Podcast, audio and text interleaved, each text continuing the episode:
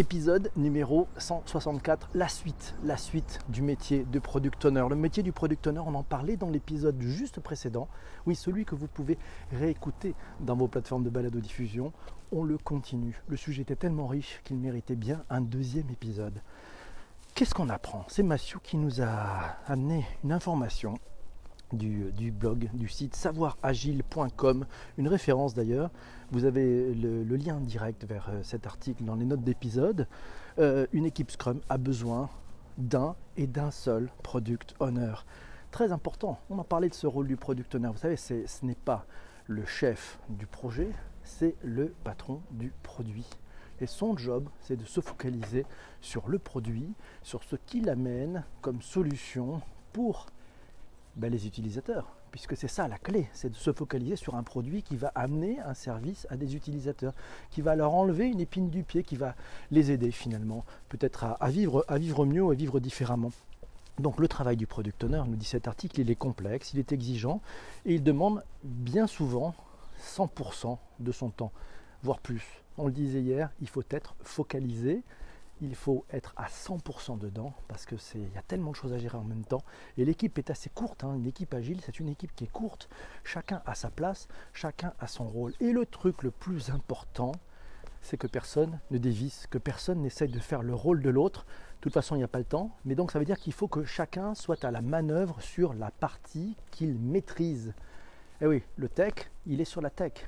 Le Scrum Master il est sur l'animation du Scrum et oui, sur la façon dont, l'équipe va travailler. Le product owner, il doit être focalisé sur le produit et la relation avec les clients. Alors cet article nous dit que ce n'est qu'en ayant des membres avec des rôles clairs qu'une équipe Scrum peut être vraiment efficace. Par clair, dans cet article, ils entendent un product owner engagé, visionnaire et au clair avec ses priorités. Il peut d'ailleurs être aidé par d'autres personnes dans la définition et l'écriture des scénarios utilisateurs, pour autant qu'il soit toujours maître de son produit et suffisamment impliqué au sein de l'équipe. Et eh. Et puis il faut qu'il ait un Scrum Master, il faut qu'il ait une équipe aussi de développement qui soit pluridisciplinaire, avec euh, cette, cette curiosité aussi d'aller chercher des solutions ailleurs, mais chacun s'occupe de son rôle. Et oui, c'est ça qui est très important pour éviter les mélanges genre product owner, couteau suisse ou spécialiste de niche. Euh, Patrick nous a trouvé cet article dans pentalogue.fr. Le lien, lui aussi, il est dans les notes de bas d'épisode. On y apprend que le product owner a pour mission de maximiser la valeur de l'équipe produit résultant du travail de l'équipe de développement. Il est également l'unique responsable de la gestion du backlog du produit, de la vision du produit et d'autres détails essentiels en adoptant une perspective fortement axée sur le client. Bonjour à Damien qui vient de nous rejoindre. Le secret du PO, bah, c'est savoir dire non. Eh oui, c'est Massio qui nous a trouvé cet article. C'est sur le site lucyindescrum.com un très très bon site. Allez voir, il y a beaucoup beaucoup de bonnes références, beaucoup de vécu, beaucoup de, savoir-faire, hein, de savoir-faire. Eh ben, nous apprend qu'il faut savoir dire non quand c'est nécessaire pour toujours garantir un produit centré sur les besoins des utilisateurs et le retour sur investissement. Le return on time invested, c'est-à-dire sur le retour du temps, puisque finalement dans une équipe agile, une des seules valeurs, le truc qui bouge le plus finalement, c'est le temps. Il est calé par rapport, on le disait hier, par rapport à un sprint. Donc on ne peut pas avoir plus de temps et donc en fait le temps file et donc la valeur c'est la valeur temps, un peu comme dans une start-up en fait. Une start-up elle lève de l'argent, ben, c'est pour gagner du temps. C'est pour gagner du temps, pour aller plus vite, pour pouvoir développer. Donc ils ont besoin de temps pour travailler. Et le respect, je pense, d'une équipe agile, c'est du temps pour travailler, mais c'est normé. C'est dans une logique d'agilité. Cet article nous apprend aussi que le product owner donc, doit savoir dire non quand les exigences des parties prenantes sont décorrélées de la capacité de l'équipe à faire à délivrer. Son objectif est de s'assurer que l'équipe reste investie et motivée sur toute la durée du projet. La posture du product owner ne doit pas faire oublier que la gestion d'un projet Scrum, c'est un sport collectif. Ah oui, le jeu du collectif. Il faut savoir aussi, alors moi, je, de mon point de vue, hein, le rôle du product owner, c'est aussi de savoir protéger l'équipe. Important de savoir protéger l'équipe. Et oui, c'est son rôle aussi au product owner, protéger l'équipe ben, des choses extérieures, protéger l'équipe aussi des, demandes qui pourraient être un peu velléitaires de certains clients. Euh, ben, il va falloir qu'il norme, il va falloir qu'il priorise, il va falloir qu'il euh, arbitre, il va falloir qu'il euh, gère le backlog pour que l'équipe puisse travailler sereinement et se concentrer sur, sur le travail et sur les attendus du, sprint. C'est comme ça que ça marche. Hey, la posture du product owner, résister aux sirènes de l'ingérence. Et oui, euh, trouvé sur le blog tiga.fr. Euh, on y apprend effectivement que savoir être leader, installer des bonnes pratiques tout en laissant votre Scrum Master faire son travail. Ne débordez pas de votre rôle de product owner, on en parlait, chacun son rôle. Vous n'êtes pas le Scrum Master, vous n'êtes pas le tech lead, votre job c'est product owner et c'est déjà beaucoup. Si vous mordez sur le rôle d'un collègue ou d'un équipier par manque de confiance dans ses capacités, il est assez naturel d'ailleurs que en, en réflexe, vous déclenchiez par symétrie une, défiance des autres équipiers euh, ben, par rapport à vous. Et oui, puisque chacun, si vous commencez à déborder sur le rôle des autres, les autres vont pas se gêner aussi pour essayer de déborder sur le vôtre. Non, non, le sujet, c'est chacun dans son rôle, chacun dans sa maîtrise et chacun dans sa responsabilité. La journée type d'un product owner, toujours trouvé sur le blog tiga.fr et merci Massio pour ton aide. On y apprend qu'il passe à peu près 20% de son temps en réunion et cérémonie agile. Il passe 17% en à échanger avec l'équipe de développement, 25% à brainstormer. Il a besoin d'avoir des idées. Il a besoin de se mailler avec l'équipe. 15% pour écrire les stories, les user stories. On en parlera de user stories. Je vous donnerai ça dans l'épisode. Là, vous allez pouvoir apprendre ce qu'est une user story si vous ne connaissez pas ça. Et puis, ben, il va se battre contre les moulins à vent. Ça, ça va lui prendre à peu près 16% de son temps. Et puis surtout, le reste, ben, il va tester il faut qu'il teste, il faut qu'il éprouve, il faut qu'il puisse savoir si vous êtes sur un projet digital des choses à tester, des choses à utiliser, des choses à faire tester, à donner aux utilisateurs pour voir si ça fonctionne, si les usages tels qu'on les avait pensés sont aussi bons, si les données euh, d'utilisation euh, bah, sont au rendez-vous de ce qui était pensé.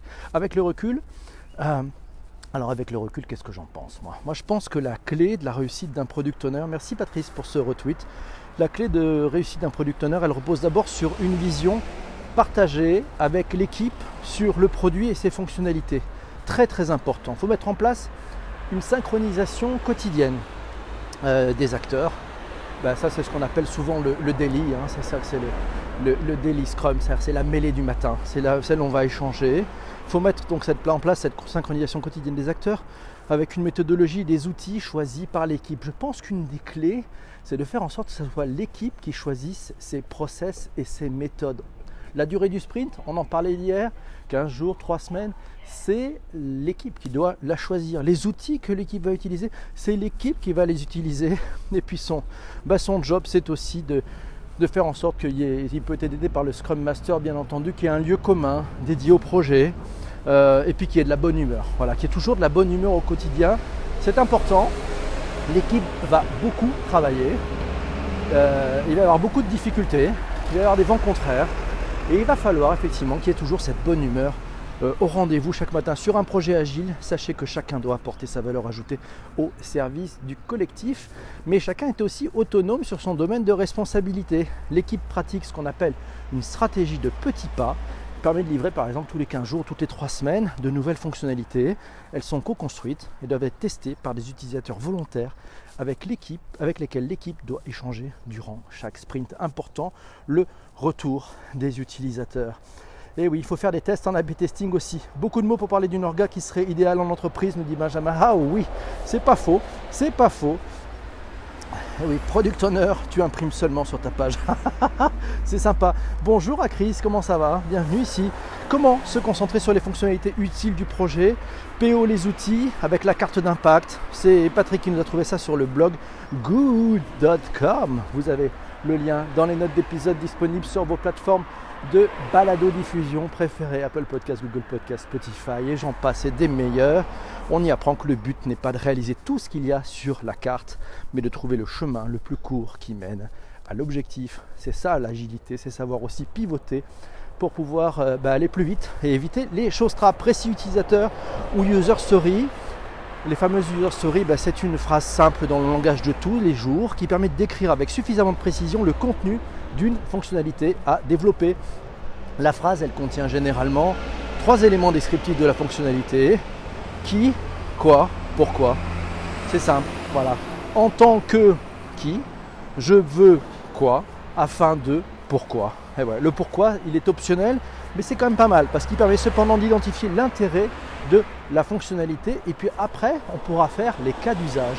Cas d'usage 1, cas d'usage 2. Exemple, en tant qu'utilisateur, voilà, donc c'est qui Je veux pouvoir rechercher mes clients par leur prénom et leur nom de famille, c'est le quoi, afin de les retrouver rapidement lorsque je reçois un appel de leur part. C'était le pourquoi. Voilà, vous avez tout. Un bon product owner, il doit savoir faire la roue. Mathieu nous a trouvé cet article sur lucyinthescrum.com toujours. L'image de la roue vient du fait que le product owner doit savoir jongler entre stratégie et tactique. Il doit évoluer entre l'équipe de développement et les parties prenantes qui travaillent sur le produit. Laura nous dit le mélange des gens sur le rôle du product owner est de pire en pire. J'avais commenté un thread Twitter sur le sujet que je retrouve, c'est de Dr Eglantine, c'est Eglantine Schmidt qui l'a dit en mélangeant systématiquement la gestion de projets AMOA, vous savez, c'est les maîtrises d'ouvrage, et le product management. Les entreprises sont en train de fabriquer une génération de mauvais product managers. Elle nous dit être responsable d'un produit et responsable d'un projet informatique, ce n'est pas la même chose. On ne s'improvise pas PO, Product Owner, ou PM, Product Manager, euh, parce qu'on a fait des sites web ou qu'on a bossé dans un service informatique. Exactement, merci Laura. Product Owner, ressources et outils pour une gestion agile et efficace du produit. C'est Patrick qui nous a trouvé ça sur pentalog.fr. On y apprend qu'un Product Owner efficace est un dauphin. Il ne s'immerge sous l'eau que pendant un bref moment avant de remonter à la surface. Il doit rester à la surface et visible. Rester sous l'eau trop longtemps, c'est risquer de perdre contact avec les clients. A l'inverse, rester à la surface trop longtemps peut causer un déficit d'attention vis-à-vis du produit. Intéressant, la carte de Dora nous dit, nous dit Laurent. Bonjour la marmotte, bonjour, ça va? On va parler justement de notre amie Sarah qui m'a envoyé des choses intéressantes. Alors c'est Yves, tiens, qui nous a envoyé un petit sujet sur le salaire du product owner. En fait, ça gagne combien un product owner? Il nous a trouvé cette information, vous avez sur le site de nouveau.ca slash salaire, voilà. Alors ça vaut 100 000 dollars. Ah, mais ce sont 100 000 dollars canadiens en moyenne. Hein, en moyenne, c'est 100 000 dollars canadiens, ce qui représente euh, globalement 66 250 euros. Merci Yves pour cette information fraîche, elle est bonne. Product Owner, activité, formation et débouchés. Laura nous a trouvé un article sur Urban Linker. Linker on y apprend que principalement issus d'une école d'ingénieur ou d'une école de commerce, les product owners sont familiarisés aux méthodes agiles et sont les garants avec les Scrum Masters de la bonne application de celle-ci. Le product owner peut logiquement poursuivre sa carrière en tant que Head of Product ou CPO, Chief Product Officer, grâce à sa polyvalence couplant un background technique, hein, donc une expérience technique, et puis sa vision business. Il n'est pas rare de trouver des anciens product owners qui sont co-fondateurs de start-up. Et oui, c'est important. Pour aller plus loin, pour aller plus loin, eh ben, notre ami euh, Mathieu nous a trouvé la checklist pour Product Owner. C'est toujours sur Lucy in the Scrum. Décidément, c'est une pépite. On y apprend qu'il y a une, énorme boîte à outils. Vous pourrez tester vos connaissances, etc. Il y a des checklists, comment définir un MVP. Allez faire un tour sur ce site, c'est une pépite. Voilà, donc on y apprend notamment, alors bah tiens, voilà, traduction. Hein. Alors c'est traduit de lucyinthescrum.com. Voilà, c'est la source, c'est Product Owner Checklist.org l'a fait et, traduction c'est Lucie. Euh, on y apprend que pour avoir une vision claire de son produit, il faut la créer avec les utilisateurs, les clients, les investisseurs lorsque c'est possible. Euh, quand je suis un bon PO, je peux répondre aux questions sur la vision de mon produit et son business, modèle de manière concise et encourageante. Euh, je peux aussi avoir créé un court slogan pour mon produit. Par exemple, 1000 chansons dans votre poche. C'était l'iPod en, en 2001 pour communiquer l'essence et la valeur de mon produit. Alors, tiens, le truc préféré de PPC. Ah tiens, je vais vous donner mon truc. Ce que j'ai adoré, c'est le truc préféré de PPC pour synthétiser le positionnement du produit. Ouais, c'est important d'avoir un positionnement parce que ça va être une sorte de phare, c'est-à-dire un, endroit où l'équipe va pouvoir se référer à on fait ça, est-ce que c'est cohérent avec le positionnement du produit? Donc c'est drôlement important que le product owner ben, fasse cet exercice-là. C'est très simple, c'est une phrase à trous. C'est une phrase à trous qu'il faut remplir. Alors ça, c'est pour la cible, on va dire pour les utilisateurs, qui souhaitent, et là on va remplir leur objectif, mon, mon offre est un service ou produit qui vous apporte à remplir, qui vous aide à, à remplir, et vous permet de, à remplir, à la différence des, là on va parler des concurrents, à remplir, qui ne proposent que mon offre permet de faire de et aussi de voilà. Quand vous remplissez tous ces trous, vous allez avoir un positionnement. Et ça, c'est vachement intéressant parce que ça va vous permettre effectivement d'avoir ce point de repère avec toute l'équipe. Parce que quand on, vous allez créer des user stories, quand vous allez faire des arbitrages sur le backlog, quand vous allez avoir le retour des utilisateurs, quand vous allez avoir des propositions qui vont venir un peu de partout pour créer de nouvelles fonctionnalités, référez-vous à ce positionnement et ne lâchez pas. Sauf à dire on pivote et on change tout. Mais sinon, il faut, il faut rester là-dessus. La marmotte qui nous dit la version basique du produit avec des fonctionnalités de base. Et oui, c'est important, le minimum viable product, le fameux MVP. Le MVP, c'est pas un POC, c'est pas un proof of concept. Proof of concept, proof of technology, c'est super, c'est en laboratoire, on va tester des choses, c'est très sympa. MVP, c'est le produit minimum viable, c'est-à-dire utilisable par des utilisateurs qui vont pouvoir vous faire le retour pour vous indiquer si ça marche, si ça correspond à leurs attentes. Donc c'est le basique, et après vous allez itérer, vous allez rajouter, vous allez changer des choses, vous allez mettre à jour ben, en fonction des retours utilisateurs. Donc euh, ne perdez pas de temps à essayer de faire, à essayer de faire euh, des choses euh, très complexes, faites l'essentiel et puis mettez-le dans les mains de l'utilisateur. Vous allez voir, vous allez apprendre énormément. Savez-vous que les gens de chez Dropbox ont fait tester à leurs utilisateurs le principe de Dropbox juste avec un dessin? Eh oui, juste avec un dessin. Il n'y avait pas besoin de développer des lignes de code pour pouvoir déjà commencer à avoir le premier retour des utilisateurs. Et eh oui, un, POC, on le jette, nous dit, Sarah. Un MVP, on itère dessus. Bien vu, c'est bon, ça se tweet, Sarah, c'est joli. Sarah, justement, tiens, elle nous parle de Scrum of Scrum quand il y a plusieurs euh, feature teams. Alors, feature teams, ce sont des, équipes qui travaillent sur des fonctionnalités, quand il y a plusieurs équipes sur un projet agile. Mais si nous avons plusieurs équipes impliquées sur un projet, qu'est-ce qu'on fait? Ça veut dire que chaque équipe ayant des produits différents a chacun a son product owner. Ceux-ci devront alors se réunir une fois par semaine pour faire un comité des PO, le comité des product owners. Pourquoi? Parce qu'il va falloir qu'ils se coordonnent. Ça va leur permettre de coordonner leurs idées, de travailler ensemble dans la même direction. On recommande d'ailleurs dans ce cas d'avoir ce qu'on appelle un Chief Product Owner. Voilà, c'est le patron des product owners. Bah oui, parce que lui, va avoir une vision globale sur le produit final, et alors que eux vont travailler plutôt sur des, fonctionnalités. Et donc il faut que tout ça se permette de se coordonner pour coordonner tout ce travail des product owners. C'est une sorte de rituel, ce rendez-vous, qui va permettre d'identifier les dépendances sur lesquelles les équipes se sont engagées sur la feuille de route globale du projet. Ça va permettre d'en suivre l'avancement. C'est aussi l'occasion de remonter les alertes, les retards, les risques lorsqu'on a un impact sur une autre équipe et qu'il est identifié. En synthèse, l'objectif c'est de partager des informations, coordonner des activités, identifier les problèmes de partie. Voilà.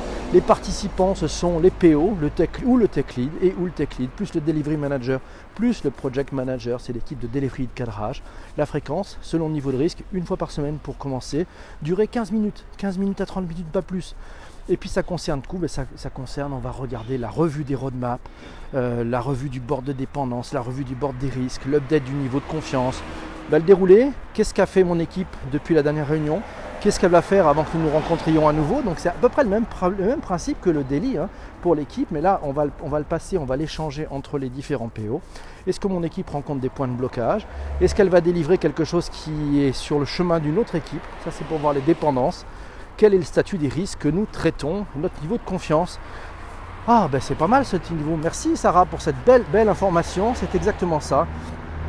Pour PPC, le producteur de contenu est fait avec d'excellents collaborateurs de différents horizons. Oui, il faut savoir mélanger les talents parce que c'est comme ça qu'on arrive à un produit de très grande qualité. Si tout le monde est du même du même, euh, du même métier ou à la même expérience, ben on n'ira pas très loin. Vous allez voir sur un projet agile, il va y en avoir des découvertes, il va y avoir des choses qui n'étaient pas prévues et vous allez voir que la richesse de ce que savent faire chacun des équipiers, même en dehors de l'entreprise, peuvent vous aider à accélérer sur ce projet. Donc au contraire, prenez des gens qui savent faire des choses même différentes et même des choses différentes en dehors de l'entreprise.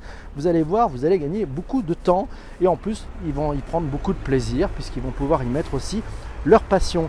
Un bon product owner doit avoir les bons outils, nous dit Mathieu avec un article de Lucy in the Sky, in the Scrum, pardon. Euh, il nous indique aussi le lien vers ce kit de survie chez le blog de Tiga. Vous trouverez tout ça dans les notes d'épisode, ainsi que la recette du succès de l'équipe et du client.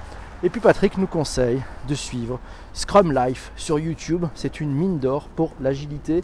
Vous avez les liens dans les notes de bas d'épisode. Toutes ces réunions de 15 minutes, impossibles à tenir dans les anciennes structures.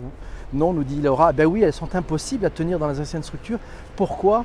Parce que ce qui est important dans une équipe agile, c'est qu'elle est géolocalisée au même endroit, dans la même pièce, donc tout le monde se voit. Donc c'est super facile de dire, allez, dans un quart d'heure, on se retrouve tous et on fait un petit point euh, pour déminer un, truc qui ne va pas. Voilà, donc c'est vachement simple. C'est ce qu'on fait en tout cas sur nos projets, nous dit la marmotte. Merci. Que d'anglicisme, il y en avait beaucoup. Les trucs pas prévus, eh ben, il y en a plein des trucs pas prévus, ça n'arrête pas, Laurent. Voilà. Merci beaucoup mes amis. Merci aussi à Massio. Voilà, c'est pour, sa grande aide. Merci à, à Laura pour son aide aussi. C'était fabuleux. Cet épisode est maintenant terminé en termes d'enregistrement et on se retrouve très très vite pour un nouvel épisode. Vous allez le voir, ça sera une surprise. Je vous en dis plus à ceux qui sont sur le direct.